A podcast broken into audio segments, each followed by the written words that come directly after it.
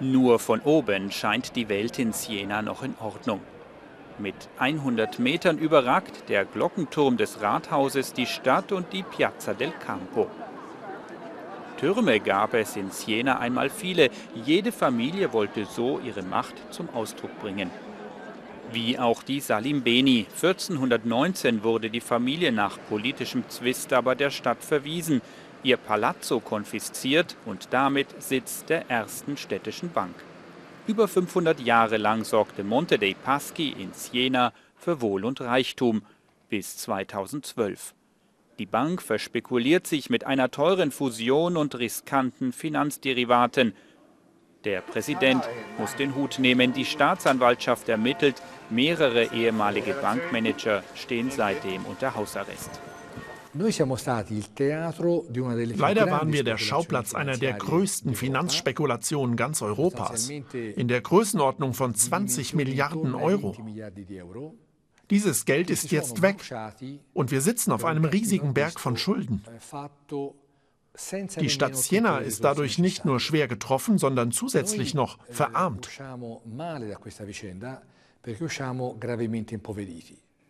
Ein schwerer Schlag für das einst reiches Jena. Denn über eine Stiftung war die Stadt der größte Aktienbesitzer der Bank. Dank üppiger Dividenden hatte das Geld nie gefehlt. Da war es einfach, einmal über die Piazza del Campo zu gehen, um bei der Bankstiftung wegen Geld anzuklopfen. Geld ist immer gekommen, schnell und reichlich.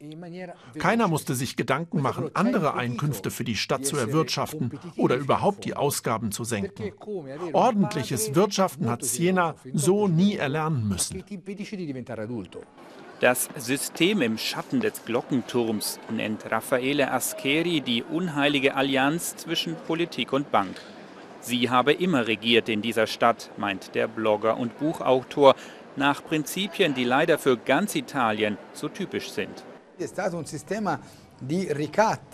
Hier wurde auf beiden Seiten erpresst und gemauschelt, um an das Geld der Bank zu kommen. Vor allem durfte man sich niemanden zum Feind machen. Auch nicht innerhalb der Demokratischen Partei, die hier seit Generationen regiert und in Italien gerne als moralische Instanz auftritt. In seinem Blog hat er Politiker und Banker deshalb immer wieder wegen ihrer Misswirtschaft angeklagt. Sie seien schuld, dass die Stadt jetzt in einem riesigen Schuldenloch sitzt. Mit dem vielen Geld von der Bankstiftung hätte die Stadt ihren Bürgern gar keine Steuern und Abgaben mehr auferlegen müssen. Wir hätten steuerfrei leben können. Das Geld aber wurde großzügig ausgegeben und jetzt müssen wir die Schulden mit Hilfe der höchsten Gemeindesteuern in ganz Italien wieder ausgleichen. Beispiel das Krankenhaus. Es gehört zu den besten in ganz Mittelitalien ausgestattet natürlich mit Geldern der Bank. Diese fehlen jetzt. Wie auch in der renommierten Musikakademie. Hier steht die Stiftung als Sponsor nur noch auf dem Plakat. Die Bank hat sich als Mäzen aus Siena zurückgezogen. Wie auch im Sport.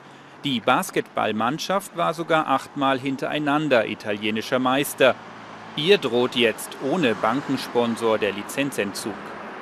Das gleiche blüht der Fußballauswahl. Auch hier hat die Bank den Geldhahn zugedreht. Bei den Sportfans in der Altstadt sitzt der Frust deshalb jetzt tief. Wir dachten, unsere Bank wäre solide und hätte deshalb keine Probleme, diese Summe auszugeben. Leider wurden wir eines Besseren belehrt. Die wollen sich doch nur die Zustimmung der Bevölkerung sichern. Und wo bekommt man die in Italien? Im Stadion, wenn die eigene Mannschaft siegt. Egal ob im Fußball oder beim Basketball. Diese Brot- und Spieletaktik von Bankern und Politikern aber ist lang genug aufgegangen, müssen die Tifosi in Siena mit Selbstkritik zugeben. Die Folgen der Bankenkrise sind noch nicht ausgestanden.